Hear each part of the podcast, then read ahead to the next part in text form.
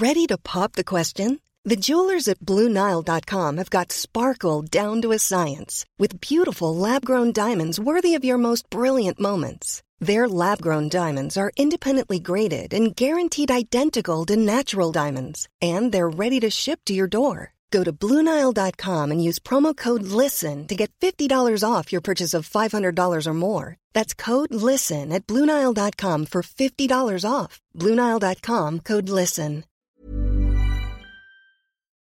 Chers auditeurs, Dear listeners, bonjour. welcome in Comme d'Archi Podcast Season 4 Saison 4, dans le monde fascinant des architectes. and in the architectural projects. Je suis Anne-Charlotte Deponte, passionnée d'architecture et docteur des universités en histoire de l'archi. I am one of the spokespersons of Anne Charlotte, who is a PhD in architecture history. Merci Thank you d'être avec moi aujourd'hui. to be with us today. Et And maintenant, now, lundi en français, place au talent. and Wednesday, let's talk projects. In English, of course. Bienvenue dans Comme d'Archi. Chers auditeurs, ravis de vous retrouver aujourd'hui en compagnie de l'agence Cove Architecte. Bonjour Axel Cornu et Gabriel Verret. Bonjour. Bienvenue dans Comme d'Archi.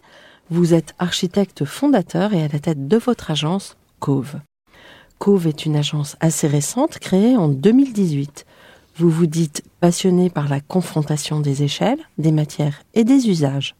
En effet, l'on remarque dans votre production une forte appétence pour la matière brute, ou presque, ainsi qu'un esprit ingénieux apte à passer du petit au grand projet avec toujours, semble-t-il, un pas de côté.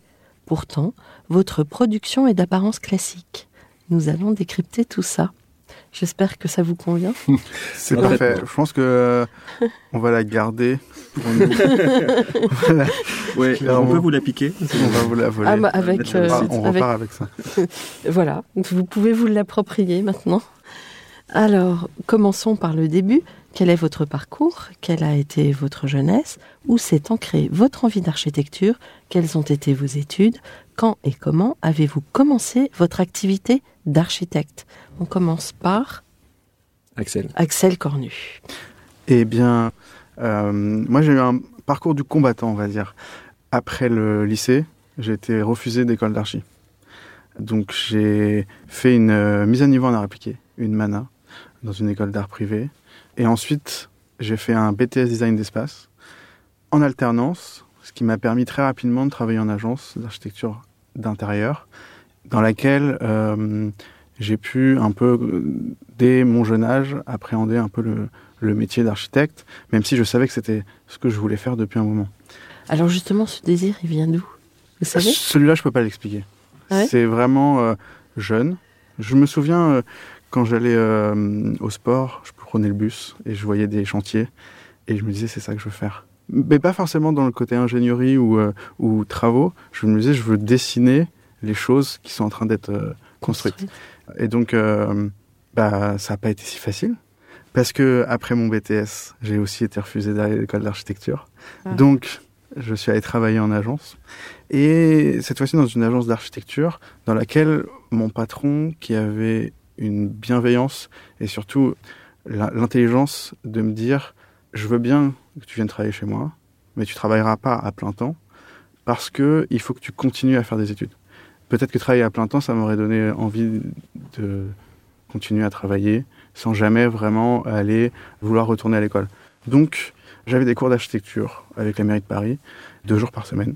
Et, euh, et donc, euh, j'ai travaillais un an dans cette agence pour pouvoir retenter l'école d'archi. Moi, je voulais aller à la Villette. Parce que euh, j'avais des amis euh, là-bas, j'y suis allé, j'ai senti quelque chose, une atmosphère, quelque chose de- de- d'intéressant, où, euh, où en fait on, était là pour, euh, pour l'architecture. Et faut voir un peu l'état de l'école, hein, c'est c'est vraiment euh, c'est les étudiants qui font l'école, c'est c'est ça qui est intéressant, les étudiants et les profs. C'est vraiment, euh, voilà, c'est euh, pas un, magnifique bâtiment, mais tout ce qui se passe à l'intérieur est assez intéressant et on, le voit de l'extérieur. En tout cas, c'est ce qu'on ressent quand on le visite ou quand on fait une journée de euh, portes ouvertes. C'est un peu comme ça que que je l'ai vu et, euh, là, là vraiment, je, je ciblais une école. Et encore une fois, j'ai été refusé. Donc là, on a pas mal de refus. Mais j'avais la chance d'avoir un collègue qui m'a dit non, c'est bon, on arrête, on va aller à l'école ensemble. C'était un ancien de l'école.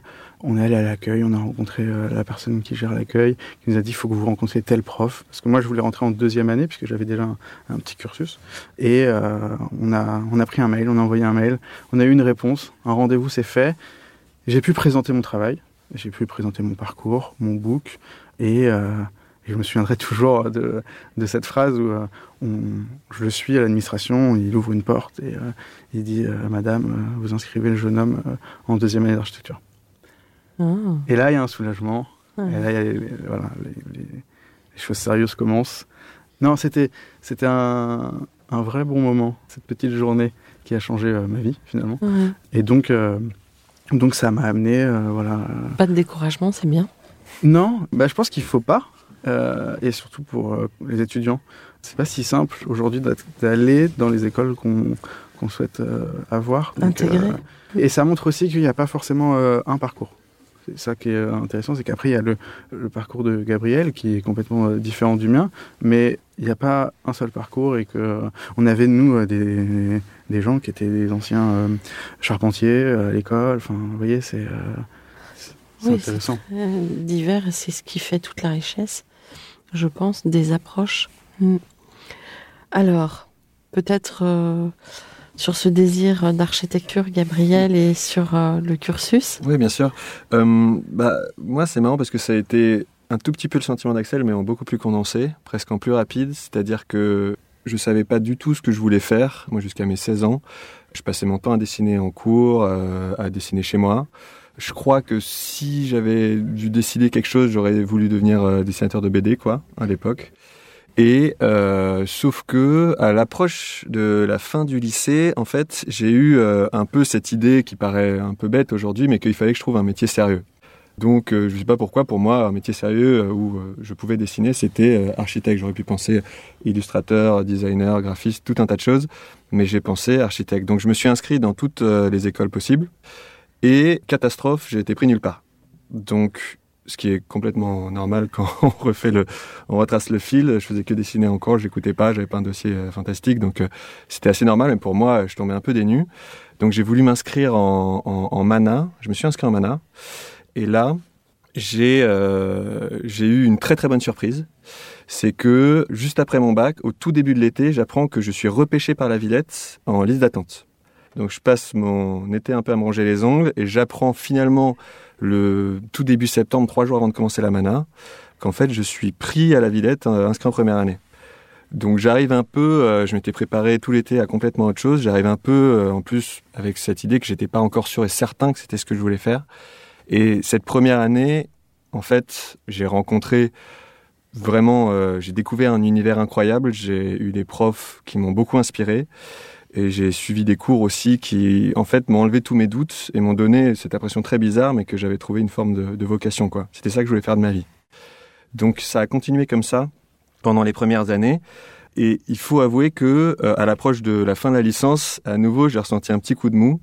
Mais ce qui est absolument génial avec la Villette, c'est qu'ils proposaient des échanges à l'étranger. Donc moi, j'ai eu la chance de pouvoir partir au Japon, à Tokyo, où j'ai passé un an à Tokyo Tech, et là, euh, ça a à nouveau euh, un peu tout chamboulé. Je, je, j'ai découvert des, des, profs euh, fantastiques à nouveau, notamment Tsukamoto de, de l'atelier Bao.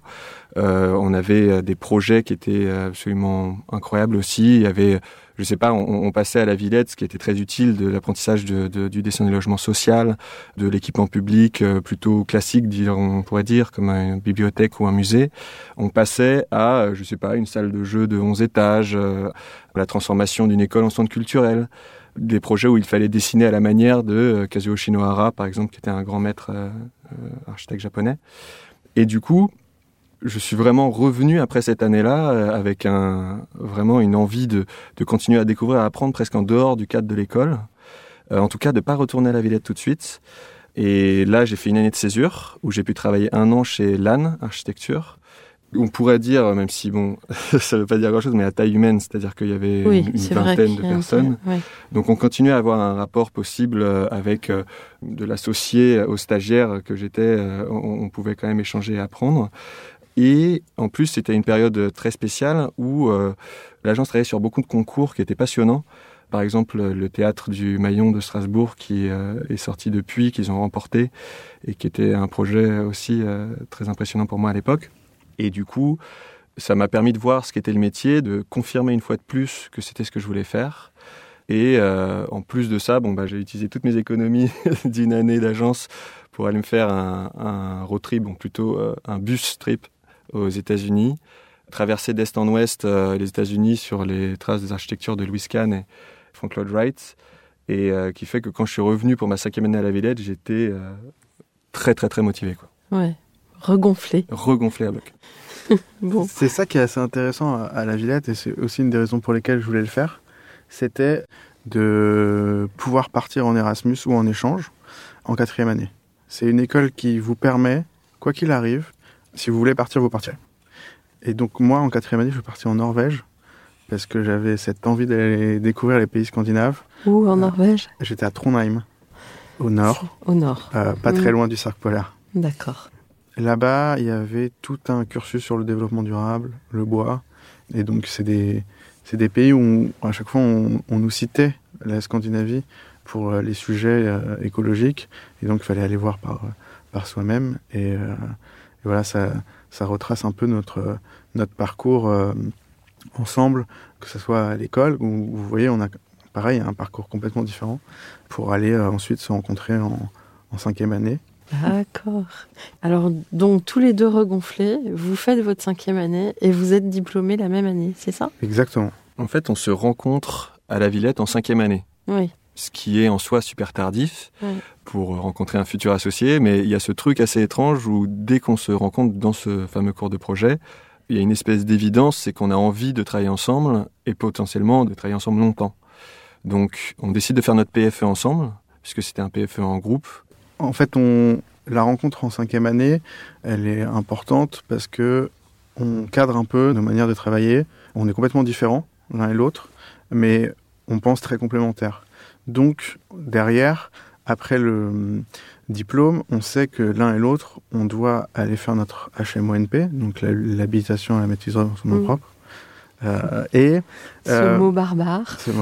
Ben, c'est Enfin, pour ça que tout le monde dit HMO. Ouais. Et, euh, et donc, euh, chacun son agence, et même au niveau des agences, quelque chose de complètement différent. Moi, très grosse agence de l'ouest parisien, qui construit beaucoup d'immeubles dans toute euh, la partie ouest de, de Paris et Première Couronne, où on était presque 70. Donc c'est quand même une, une belle agence. Et Gabriel, ben encore une fois, une agence euh, à taille humaine cette fois-ci.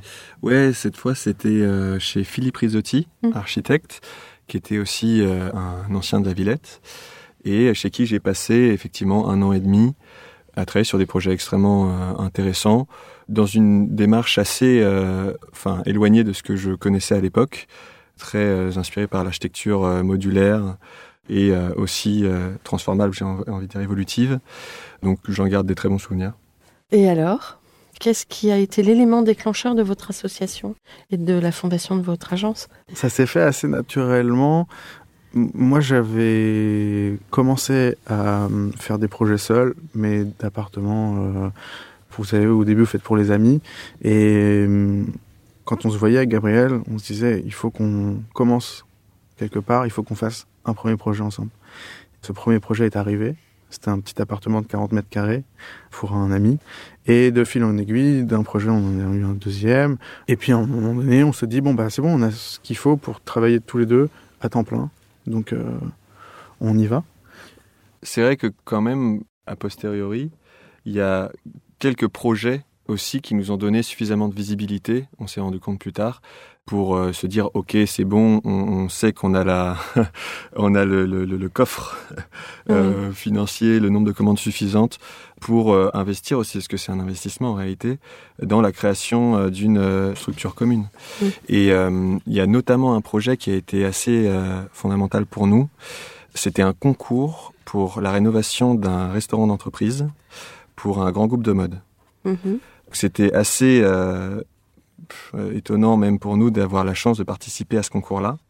En fait, c'était des amis restaurateurs qui avaient été invités a proposé une nouvelle offre culinaire et il devait euh, proposer aussi des architectes pour euh, transformer l'espace en même temps. Et euh, donc on a eu l'opportunité comme ça, ils nous ont appelés pour faire équipe et on a eu l'opportunité de participer à ce concours. On a fait une proposition qui par chance a été retenue est arrivé jusqu'au dernier stade après de nombreux rebondissements, donc euh, est devenu finaliste et à la fin a remporté le concours grâce au vote des employés. Donc confirmation euh, qu'un client, on allait dire, euh, ou maître d'ouvrage institutionnel peut nous faire confiance et il faut avouer que bah d'abord, on les a beaucoup remerciés de cette bienveillance-là parce que en fait à l'époque on n'avait même pas de structure, c'était Axel et Gabriel. Et ça nous a permis de, à la fois d'avoir donc cette visibilité pour créer Cove en 2018 et aussi de gagner en légitimité vis-à-vis de, futurs maîtres d'ouvrage qui nous ont confié des projets. Du coup, euh, on, en est persuadé aussi parce qu'ils avaient vu que mm. euh, d'autres euh, clients plus établis nous avaient fait confiance. Quel est le nom de ce projet? C'est le premier projet avec Kering.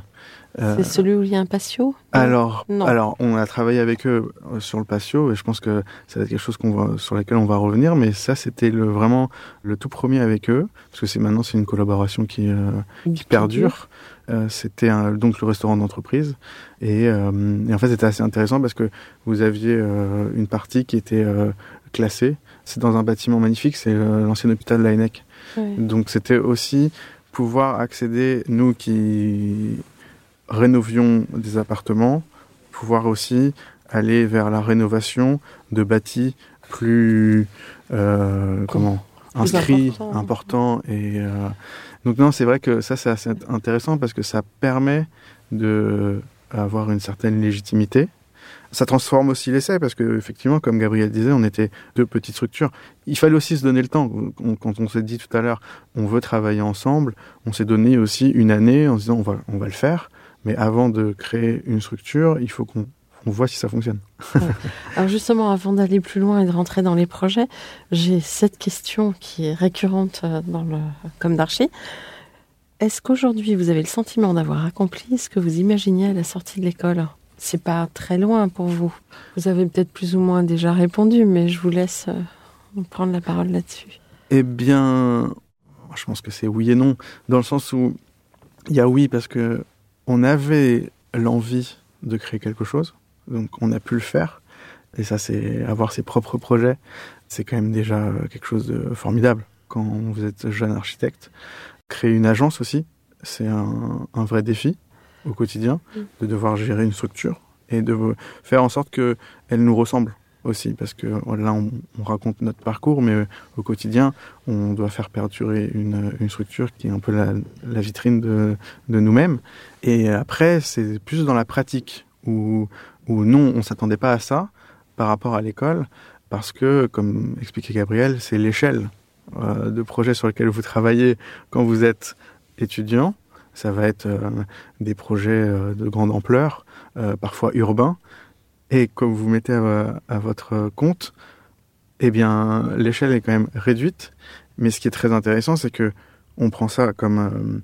Euh, euh, c'est une marge d'escalier à chaque C'est une marge d'escalier. Pour nous, c'est exactement ça. C'est euh, chaque étape est importante.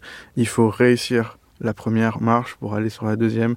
Il faut être content de ce que vous faites à chaque fois sur chaque projet. On prend chaque projet comme un défi et on veut pas qu'il y ait deux projets où on n'est pas un peu fier mais peut-être plus euh, heureux d'avoir pu aller au bout de la conception, d'avoir euh, fait quelque chose qui nous plaît. C'est aussi ça le, quotidien, c'est de faire les choses qui nous plaisent. Et euh, ça, pour ça, c'est effectivement une sorte d'accomplissement de pouvoir faire ça au, quotidien. Le métier d'architecte, c'est quand même magnifique. Mais c'est plus que l'accomplissement en tant qu'architecte, voilà, avec des guillemets ou un majuscule, il n'est pas encore là, ah bah oui, dans le sens où on a, on a devant nous euh, l'escalier est très long, euh, des années, voire des décennies. Donc, euh, Mais c'est bien ce que vous dites parce qu'on sent qu'il y a une grande envie de faire des choses. Et c'est vrai que Vincent Lavergne, par exemple, ça m'intéresserait d'avoir votre point de vue sur cette réussite incroyable, cette énergie. En tout cas, vu de l'extérieur, il est arrivé à quelque chose d'assez impressionnant. Bah, nous, surtout, euh, c'est surtout qu'on a une relation, euh, on pourrait dire avec lui, qui est très riche selon nous, parce que c'est un peu comme si du professeur. Il avait accepté un peu ce rôle de mentor où euh, il va chercher, euh, chaque fois qu'il en a la possibilité, à faire euh, profiter la jeune génération, c'est pas que nous d'ailleurs, Oui. euh, d'opportunités nouvelles.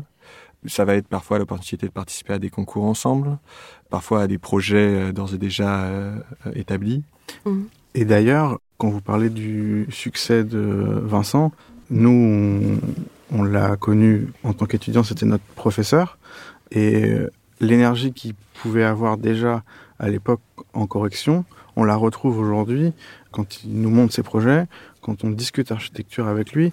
Et euh, on n'est pas forcément étonné de là où il est aujourd'hui, parce que il déploie une énergie dans ce qu'il fait et ce qu'il veut faire qui est assez euh, assez forte et euh, et nous enfin moi je, me- je me rappelle très bien quand on était étudiant c'était le, le professeur qu'on voulait un peu euh, on voulait que architecturalement ce qu'on capter son voilà, attention. on voulait capter son attention on voulait Mhm. qu'architecturalement ce qu'on propose il puisse si on avait déjà une approbation de sa part on était content Ouais.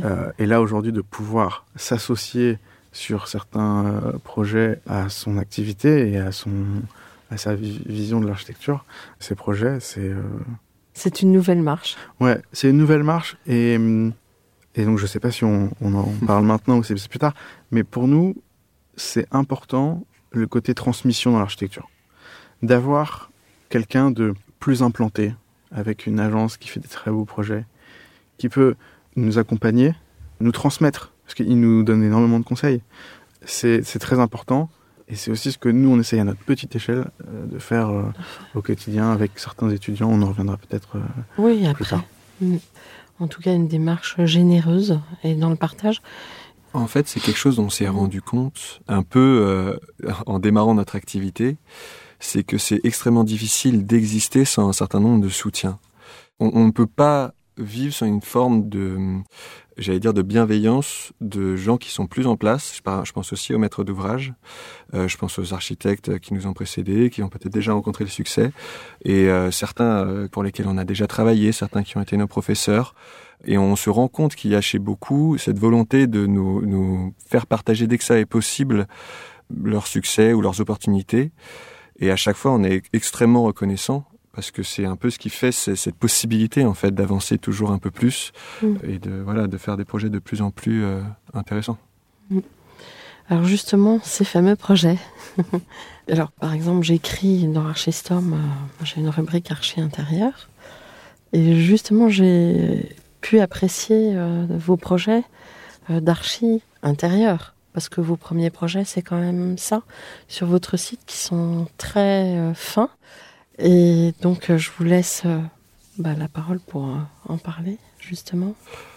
Bah, En fait, c'est ce que un peu ce qu'on racontait euh, tout à l'heure avec Axel, c'est que nous notre entrée dans le monde de l'architecture euh, à la sortie de l'école, elle s'est faite par l'architecture d'intérieur, euh, par une découverte de de ce que c'était que finalement des petits projets d'abord qui ont été de plus en plus grands ensuite, mais des projets qui devaient vraiment s'intégrer à un lieu, le transformer mais finement, en respectant son histoire, euh, se poser des questions vis-à-vis des usages qui existent pour savoir ce qu'on peut offrir, aussi penser aux habitants que de, actuels et futurs.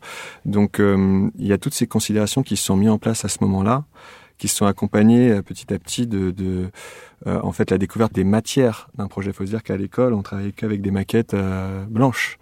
Et là, on a découvert avec l'architecture d'intérieur à quel point la matière était fondamentale pour même la, compréhension d'un objet, pour euh, même son appropriation, le, fait qu'il devienne quelque chose qu'on aime et qu'on va utiliser. Et euh, de là, on a aussi découvert la place fondamentale que prennent les artisans, avec qui on a noué des relations très fortes, qui en fait ont rendu possible tout simplement tout un tas de projets sur lesquels on a travaillé. Et tout ça, c'est par l'architecture d'intérieur qu'on l'a appris. D'abord par des appartements, puis euh, restaurants, bureaux, euh, tout un tas de, de choses qui sont passées de l'intérieur à la restructuration d'immeubles entiers parfois, ou même à l'extension de d'immeubles, par exemple, avec euh, cette surélévation qu'on a qu'on avait réalisée. Sur un immeuble de Jean de Mailly. C'est ça. Exactement. Et, oui, parce que c'est une architecture qui est belle. Enfin, Mais Voilà. Jean de Donc, c'est Mailly, qui rien. était euh, architecte du CNIT euh, oui, de la Défense, de la Défense. et euh, c'était une de ses œuvres de jeunesse. Dans les années 50. Mhm. Et euh, c'était tout un, un immeuble en structure poteau-poutre, euh, béton, euh, en cœur d'îlot. Et on a été appelé par le client, parce que c'est aussi ça, les, les projets, c'est des, des clients, des maîtres d'ouvrage qui ont besoin de vous pour aller au bout d'une idée et d'un projet. Et donc euh, c'était assez surprenant parce que quand vous arrivez sur cet immeuble, vous pensez que vous allez avoir une toiture terrasse, béton acroterre, et finalement en fait vous vous, vous retrouvez avec une, euh, un petit toit en pente avec euh, une petite charpente bois et de la tôle. Vraiment euh, là il y avait un petit côté pas, pas terminé. Et sur cette toiture le maître d'ouvrage souhaitait faire une surélévation. Et celle-ci a été faite en métal afin d'alléger au maximum euh, l'impact sur le bâtiment. Vous avez dû déposer les petits pans de toiture. Exactement. Alors ça, Mm. pour être très honnête, euh, en une journée, il n'y avait plus rien. D'accord. Vraiment, je rigole pas, c'est de, la Ouais. de la tôle sur une, une petite euh, structure. Ils ont eu de la chance qu'il n'y ait pas d'infiltration. Peut-être qu'il y en avait. Non, effectivement, il n'y avait pas d'infiltration. Et euh, ça nous a permis de, de proposer un projet. Après, euh, le, les contraintes du PLU de Paris euh, ont fait que c'était un, objet assez fin qui venait se poser comme ça sur le, bâtiment de euh, Jean de Mailly et avec euh, un extérieur. C'était ça, proposait, on proposait aussi une terrasse. Donc finalement, c'est un, un, bel objet qui vient se poser sur un bâtiment presque emblématique parce que qui avait été repéré par la commission du Vieux Paris notamment. Et ça, c'est un de nos premiers projets de construction où euh, voilà, on, on a ce sujet de redensifier euh, le bâti sur l'existant et euh, c'était euh, très intéressant. Alors, Jean de Mailly, et après, il y a Jacques Calice aussi, à Nanterre. Ouais, alors ça, c'est une autre expérience. Euh, C'est C'est- un concours perdu c'est un concours perdu. Exactement. Ouais. qui était là encore du coup avec Vincent, où en fait on a eu une approche un peu, euh, c'était une approche un peu punk, parce que c'était une question liée au patrimoine très dure, puisque euh, donc euh, cet endroit s'appelle le foyer Maurice Ravel, et a été fait par Calice, Jacques Calice dans les années euh, 70, si je dis pas de bêtises. C'était un ancien euh, foyer pour musiciens qui en fait était assez euh, hallucinant parce que c'est plein de petits modules de, béton, chacun est une chambre étudiante avec un coin pour euh, jouer de la musique et incroyablement introverti, c'est-à-dire qu'il y a très peu d'ouverture, juste des petites fenêtres d'angle et tous ces modules avaient été positionnés, euh, c'était ce qu'on appelait l'architecture euh, combinatoire euh, et proliférante, et avaient été multipliés, positionnés sur tout le- l'étendue de la parcelle en créant des espaces euh, partagés, etc., qui marchaient très bien au début. Sauf que, année après année, il y a eu des épouvantables problèmes de gestion. Le bâtiment a très très mal vieilli jusqu'à ce que euh, aujourd'hui, enfin à la veille du concours en tout cas, qui était l'année dernière, euh, il n'y ait plus qu'un un seul, une seule famille qui y habitait, je crois. Donc, en fait, on a fait une analyse et on s'est rendu compte que ces problèmes étaient un peu inhérents à l'architecture, c'est-à-dire que c'était quasiment impossible avec autant de petits modules de de- d'entretenir un bâtiment qui avait autant de façades, autant de toitures. C'était impossible de, de lui proposer euh, une quelconque performance énergétique intéressante puisque c'était tout sauf compact. Il n'y avait pas assez de fenêtres, il y avait tout un tas de choses qui a fait qu'on a proposé finalement pour que au moins une partie du bâtiment ait un futur, euh, d'en démolir la deuxième partie et de la remplacer par en fait deux constructions neuves inspirées euh, à 100% par le travail de Calice, notamment qui reprenait exactement la trame qu'il avait placée sur toute sa parcelle et reprenant sa matière et associant du bois, euh, puisqu'on associait aussi au module ancien des grandes ouvertures en bois, et du coup faire un dialogue euh, entre l'ancien et le neuf, j'ai envie de dire, euh, le plus euh, pertinent possible et qui permette de régler en fait tous les problèmes d'un coup. Ça a pas trop plu. Calice était intouchable? En fait, Euh, euh, disons que tout un tas de personnes euh, n'étaient pas euh, très chauds à l'idée effectivement de modifier euh, substantiellement cet endroit. Nous, notre point de vue, c'était que si on ne, vous voyez, si on prenait pas la décision forte aujourd'hui, on risquait un jour de devoir tout euh, démolir. Mm. Donc, on a proposé ça. Maintenant, ils ont choisi euh, un, enfin la, la ville notamment a choisi un projet, si je comprends bien, qui euh, démolit un peu moins. Euh, et on espère sincèrement que du coup tous les problèmes seront résolus comme ça. On rentre vraiment dans une question fondamentale parce qu'aujourd'hui on parle beaucoup de rénovation de notre euh, bâti existant. Et finalement on avait le parti pris vraiment et on, on le portait, on portait l'idée que on faisait pas table rase du passé, mais on avait identifié des problèmes et qu'on pouvait les résoudre par une action contemporaine avec du bâti. Donc c'était lier les bâtiments entre les, les uns avec les autres, avec reprendre le système de la trame, mais pour nous, il était aussi essentiel de pouvoir effacer les erreurs qui avaient été commises. C'est là où on rentre sur une, dans une question très délicate, c'est qu'effectivement c'est un patrimoine bâti, mais doit-on forcément garder 100% du patrimoine ou pouvons-nous aussi, en tant qu'archi contemporain, venir et finalement prendre possession du projet en disant, ben voilà, ce que nous, on considère comme très important et euh, au cœur du projet de Monsieur Calis, on le met en valeur, on le garde, etc. Et euh, voilà, c'était vraiment une, une question, euh, on, marche sur des œufs, euh, vraiment. Et euh, Et en même temps, euh, certains n'hésitent pas à raser du patrimoine contemporain euh, et à l'effacer complètement du paysage. Donc euh, après, euh, c'est souvent euh, le l'esprit de la commande qui donne la réponse.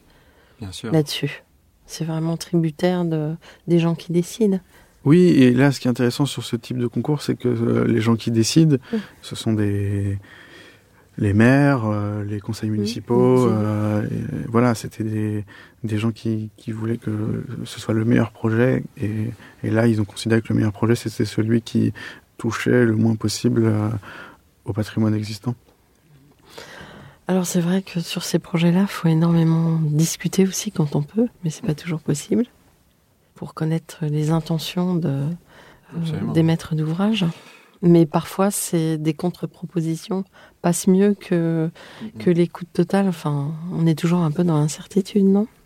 Bah, on, a, on a un peu toujours cette euh, idée que euh, nous, on essaie d'être toujours un maximum force de proposition. Par exemple, euh, on se pose aujourd'hui énormément, euh, en tout cas à l'agence, la question des ressources mobilisées. Et on essaie de prescrire autant que possible des matériaux euh, qui vont être locaux, bio ou géosourcés, de réemploi. On va le faire sur tout un tas de projets différents. Mais on, va rencontrer parfois une oreille très attentive auprès de la maîtrise d'ouvrage, et parfois ça va être bien plus compliqué. Et c'est vrai qu'on a rarement le dernier mot, même si en général on se bat euh, sauvagement. Oui. ça fait partie du métier de, avec le maître d'ouvrage, de proposer, être force de proposition, d'écouter aussi. En fait, c'est un échange permanent et euh, les projets sont euh, constitués comme ça de, de va-et-vient entre euh, les attentes, les propositions.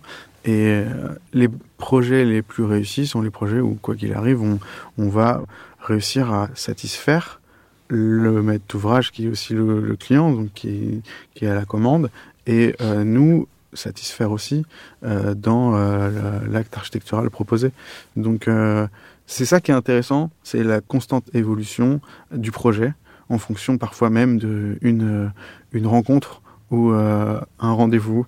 Vous voyez, on, on- quand on travaille sur euh, des plus gros projets, où on doit déposer des permis de construire, euh, vous avez un rendez-vous à un moment donné avec peut-être euh, la mairie. Et là, le projet va totalement changer. Ou même euh, avec un architecte des bâtiments de France. Enfin, voilà, c'est euh, donc non, faut, je pense qu'il faut accepter aussi de, de savoir se remettre en question et On va voir sa copie, oui. de revoir sa copie parce que de toute façon on n'a pas la bonne idée. Voilà on ne nous appelle pas on griffonne on gribouille. Et voilà c'est bon euh, vous avez le, vous avez ce qu'il fallait. Euh, c'est voilà, long. Mm, Bien sûr. Alors, est-ce que vous avez là aujourd'hui euh, des projets un petit peu plus emblématiques, même si votre activité est relativement récente? Quel projet phare, fort, vous souhaiteriez mettre en avant? Bah, il y a un projet notamment qui nous occupe beaucoup en ce moment. C'est celui pour euh, la rénovation bloquimatique d'une grange en Auvergne, plutôt un ancien corps de ferme. et qui nous a beaucoup occupés ces dernières années. En fait, c'est donc euh, un, petit bâtiment qui se situe euh, dans l'Allier, à côté d'un petit village qui s'appelle Ébreuil. Le lieu dit s'appelle Chamboira, donc c'est le nom qu'on donne au projet en général. Et euh, en fait, c'est un patrimoine parfaitement ordinaire qui est en soi, quand on passe devant en voiture, on voit pas très bien l'intérêt. Une grange. Voilà, une grange. et pourtant, on se rend compte que avec sa discrétion, de sa discrétion, quand on entre à l'intérieur, on découvre que euh, en fait, ce sont euh, des murs de pierre maçonnés d'un seul tenant de 6 à 9 mètres de haut, une charpente qui nous paraît à nous extrêmement complexe, et en même temps avec une forme de rusticité où on se sent que ça a été construit par euh, les fermiers qui ont habité là il y a deux siècles. Avec donc une forte matérialité. Une matérialité très importante et que notre intervention, puisqu'il s'agissait de la rénover pour la transformer en habitation, pour une famille entière dans l'idée, qui devait forcément respecter cet esprit-là. Et donc, on a réussi pour le coup à convaincre euh, le client de faire que cette euh, intervention soit faite exclusivement ou quasi exclusivement, chaque fois qu'on a pu, avec des techniques artisanales de construction et des matériaux locaux qui étaient soit géo ou biosourcés. Donc, dit comme ça, on s'imagine pas forcément, mais par exemple, cette charpente qui devait être prise à plein d'endroits différents, elle a été avec énormément de renforts en bois qui venaient de forêts voisines. Pour donner de la lumière à cet énorme volume euh, qui était l'ancienne euh, grange, qui faisait donc 9 mètres de haut euh, sur 100 mètres carrés au sol, il fallait créer des grandes ouvertures. Et donc ces grandes ouvertures ont pu être créées avec des jambages en pierre massive et des grands linteaux en bois avec des techniques très similaires à celles qui avaient été mises en place pour construire la grange elle-même. On a pu, pour l'isolation, utiliser du chanvre pour euh, la dalle au sol et pour les murs. Donc on a pu, euh, à chaque fois, les menuiseries sont en bois également, à double vitrage. Enfin, il y a euh, tout un tas de, de, de petites actions qu'on a pu faire qui, on l'espère, permettront de rendre, en fait, de donner tout le confort moderne, j'ai envie de dire, à cet endroit, mais sans en dénaturer l'esprit. Et puis en lui donnant une pérennité. Et en lui redonnant une pérennité. Parce que là, il est reparti pour... il est reparti et effectivement, l'usage des bons matériaux permet aujourd'hui à ce type de bâtiment de pouvoir repartir longtemps. Parce que si vous appliquez le mauvais matériau sur un bâtiment comme celui-là, euh, imaginons euh, du, ciment. Du, alors le ciment, parfait. On voyait euh, ça beaucoup. Un enduit ciment qui va faire en sorte que la pierre ne respire plus, qui va se gorger d'eau. il va y avoir un tas de problèmes qui fait que finalement, en fait, on doit aller vers ce type de matériaux pour la rénovation des anciens bâtiments parce qu'il faut recréer quelque chose de, qui respire, quelque chose qui va tenir dans le temps. Ouais. Alors, je crois aussi que vous êtes assez fort en réemploi. Alors, on a commencé à s'intéresser réellement à cette euh, question et euh, récemment, avec euh, notre client qui est Kering, on a proposé de créer du mobilier à partir de matériaux de réemploi et de matériaux biosourcés. Donc, euh, avec euh, une discussion, ça commence par une discussion avec eux et savoir quelles sont les ressources, par exemple, qu'on pourrait avoir quand on est un groupe de mode. Et aussi, surprise, on avait à disposition de la pierre. Parce que ils avaient utilisé cela pour un défilé. Ça n'avait plus de, de destination. Donc, on, on pouvait utiliser un matériau qui était euh, de la pierre de 1 mètre sur 1 mètre pour pouvoir créer du mobilier ou même là on a travaillé carrément avec un bureau d'études euh, qui est le BET Elliott spécialisé dans l'architecture pas forcément le mobilier, mais dans l'architecture, dans les matériaux biosourcés, géosourcés. C'est un, bureau d'études magnifique. Et ils nous ont euh, accompagnés sur ces questions et on a dessiné ensemble, par exemple, des balançoires où le lestage de la balançoire, c'est un socle avec les pierres qui sont utilisées.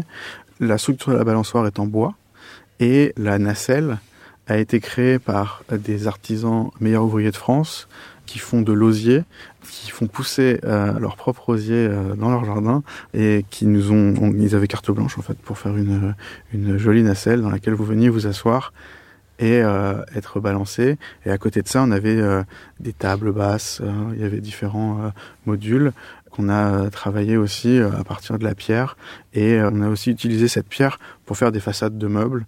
voilà, donc c'était vraiment pouvoir réemployer quelque chose qui n'avait plus de destination et derrière l'intérêt de travailler avec des, gens euh, comme Elliot, c'est que euh, on a beaucoup discuté de. Là, on a utilisé une, une partie, mais qu'est-ce que pourrait faire le maître d'ouvrage du reste? Donc, on s'est mis autour de la table, on a discuté, et puis euh, cette discussion a permis de créer un catalogue de qu'est-ce que vous pouvez faire de euh, dalles de pierre de 1 mètre par 1 mètre. On avait fait le mobilier, on peut faire des cloisons, on peut faire des structures porteuses pour faire des pavillons, on peut faire des mouches arabiées, on peut concasser et faire un terrazzo. Enfin, vous voyez, c'était vraiment, C'est presque infini. c'est presque infini et euh, Du coup, c'est un- presque une thèse, ce que vous avez fait. En tout cas, c'est une piste de recherche assez longue et qui nous passionne de plus en plus. C'est-à-dire, euh, qu'est-ce que le matériau presque permet avant que le projet commence? Alors, euh, il en résulte de très belles nacelles. J'invite les auditeurs à aller voir sur votre site. Vous en avez fait combien? Il y en a quatre. Quatre? Quatre. Bon, bravo. Et Est-ce que vous avez une petite équipe ou vous travaillez tous les deux en binôme? On travaille tous les deux. Oui. Euh, parfois, on est rejoint euh, par euh, les membres de l'équipe. euh, ça va, parfois, sa taille va augmenter, mais c'est vrai que le, le noyau dur, j'ai envie de dire, c'est plutôt nous deux. Un peu aussi, euh, bon, c'est pas une fin en soi. Il faut, il faut tout faire pour que ça ne soit pas euh, comme ça pour toujours. Mais euh, pour l'instant, en tout cas, euh, on a vraiment réussi à mettre en place une méthode de travail par notre complémentarité, par la manière que chacun de nous deux va avoir de de gérer plus spécifiquement un projet, tandis que l'autre s'occupe d'un autre. Donc, on a réussi à mettre en place un peu, voilà, une, une méthode qu'il faut forcément, si on veut euh, continuer à, grandir, euh, réussir à, ouvrir à d'autres personnes. Mais du coup, euh, ce faisant, on a beaucoup plus pris l'habitude, euh, chaque fois qu'un projet le nécessitait, de créer des collaborations à partir d'un réseau euh, assez étendu, euh, qui va donc aller, comme vous en parliez, d'un Vincent Lavergne euh, et, et ses équipes euh, avec lesquelles on va travailler sur certains projets. Parfois, ça va être, euh, par exemple, on travaille actuellement avec euh, Calc Architecture sur euh, Oui. un, un autre projet. euh, Calque est une très très grosse agence. très grosse agence. Ouais. Un projet comparable de restructuration de, de bureaux, enfin comparable à celui avec lequel on travaille actuellement avec Vincent Verne, parce que c'est un- aussi une restructuration de bureaux dans le 92. On va aussi travailler toujours sur de, des projets plus petits, euh, à l'image de ce qu'on faisait euh, avant, j'ai envie de dire. On n'arrive pas à lâcher l'architecture d'intérieur. On continue d'être beaucoup trop passionné par ça. Et Bah, en tout cas, j'ai envie de vous dire continuez parce que vous avez une vraie force. c'est c'est très gentil. non, mais c'est vrai. C'est, euh, on sent qu'il y a beaucoup de respect de, des lieux dans lesquels vous intervenez. Et euh, vous arrivez, je crois qu'il y a un appartement dans le Marais aussi, Mhm. avec un plafond assez bas. Vous avez réussi à, à faire une, euh, une pièce de vie euh, intéressante, vraiment belle, sur quelque chose qui, a priori, n'avait pas vraiment de cachet. C'est c'est un très beau projet, c'est une très belle réalisation où euh, d'abord c'est une euh, un client qui nous a fait confiance et ça c'est très important. Et euh, en plus d'être force de proposition, la communication était était fluide. Je pense que c'est important parfois de le préciser, c'est que un bon projet c'est pas que C'est un bon client. Choisir la bonne. d'entre vous le disent. c'est, c'est, oui, ça, ça joue, ça joue. Et, et donc, euh, c'est euh, le type de client qui vous permet d'aller, euh, d'aller un peu plus loin. Euh, en plus, c'était pendant la période Covid.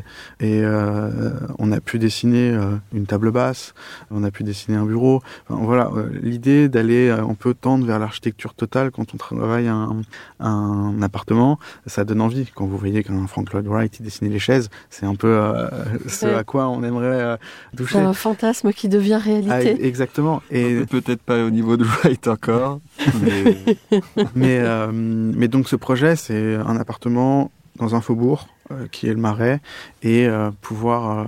il y avait quand même une, très belle base, très lumineux, beaucoup d'ouverture et, voilà. Là, c'était vraiment une association des matériaux avec le chêne et le noyer d'abord. Ça peut être, on, peut- le percevoir comme étant une contradiction. En fait, pas du tout. Je trouve, deux essences qui vont très bien en- ensemble. La pierre, le cuivre aussi où euh, le- le- les façades d'îlots sont en cuivre et on retrouve toute la robinetterie. Et après, c'est c'est le dessin, c'est euh, voilà des petits détails à droite à gauche et aussi un, un goût prononcé pour euh, le client qui euh, a su choisir aussi le mobilier qui euh, allait être le plus en harmonie avec ce que nous avons dessiné ensemble. Donc non, là-dessus c'est une, une, très belle réussite grâce à tous ces éléments. Et pour euh, l'architecture, on a évidemment des projets en cours où euh, on a des permis de construire qui ont été déposés.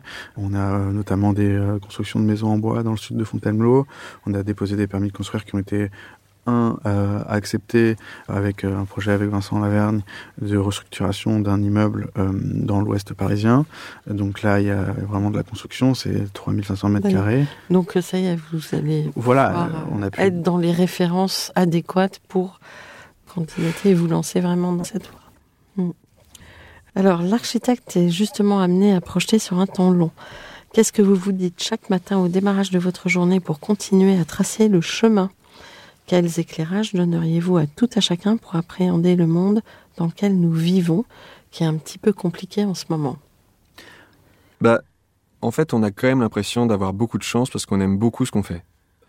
C'est un métier, on a l'impression d'apprendre tous les jours, de découvrir des nouveaux endroits hyper euh, intéressant tous les jours, de découvrir de nouvelles techniques, de du coup acquérir de nouvelles compétences, même une forme d'expertise en fait qui se précise projet après projet et qui nous permettent en fait même de du coup de proposer des solutions toujours nouvelles. Donc euh, cet euh, échange qu'on a permanent avec, on l'a dit, les artisans, les compagnons, des bureaux d'études, même des clients, nous apprend énormément. Et c'est un peu ce qui, jour après jour, nous donne enfin cette euh, envie et ce plaisir à continuer.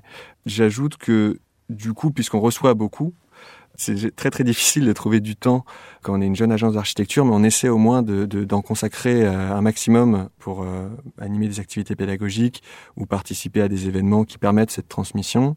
Donc ça va être, par exemple, on participe actuellement un programme de mentorat au campus Versailles, qui est une nouvelle structure qui essaie de, de valoriser les métiers de l'artisanat et du patrimoine, euh, notamment dans les filières professionnelles pour donc de très jeunes euh, étudiants.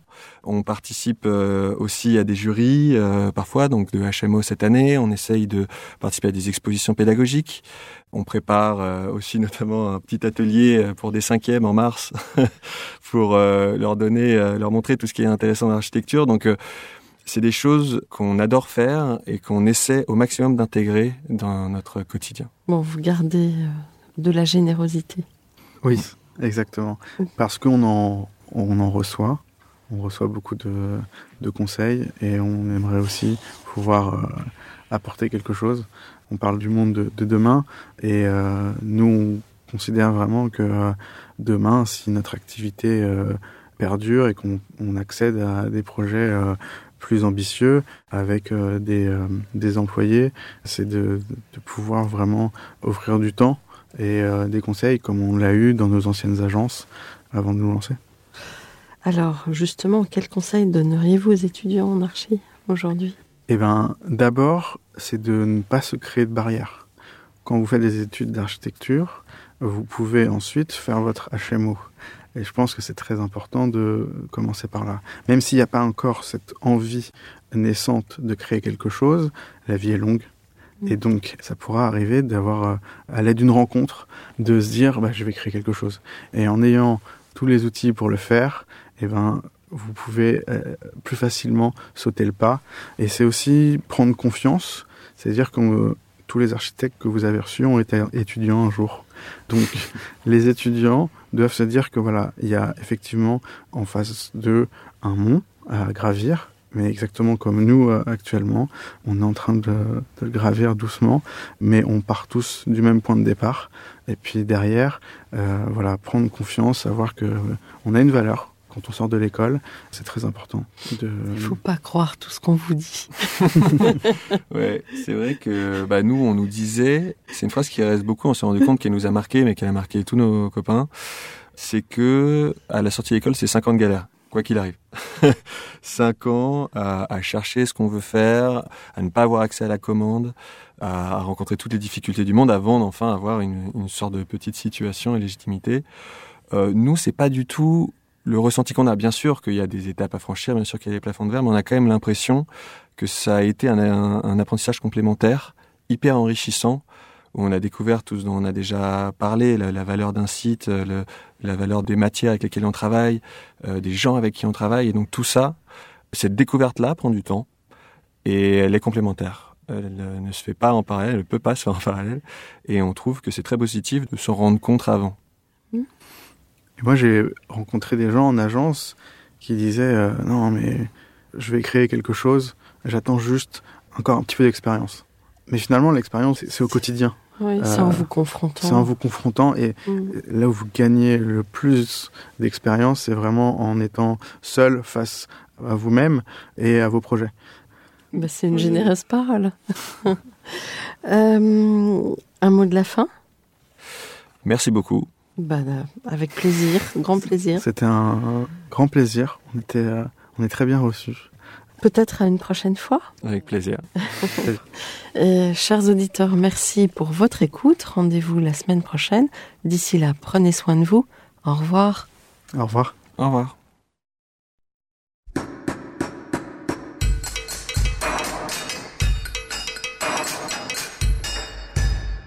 Chers auditeurs, merci pour votre écoute. Merci à Julien Rebourg, réalisateur, qui nous accompagne sur la partie son. N'oubliez pas de retrouver nos sujets en avant-première sur Instagram à l'adresse at. Si vous aimez ce podcast, favorisez sa diffusion en lui donnant 5 étoiles sur Apple Podcast, plus un petit commentaire, ou sur votre plateforme de podcast favorite. Et surtout, abonnez-vous pour écouter tous nos épisodes gratuitement. À bientôt, et d'ici là, prenez soin de vous.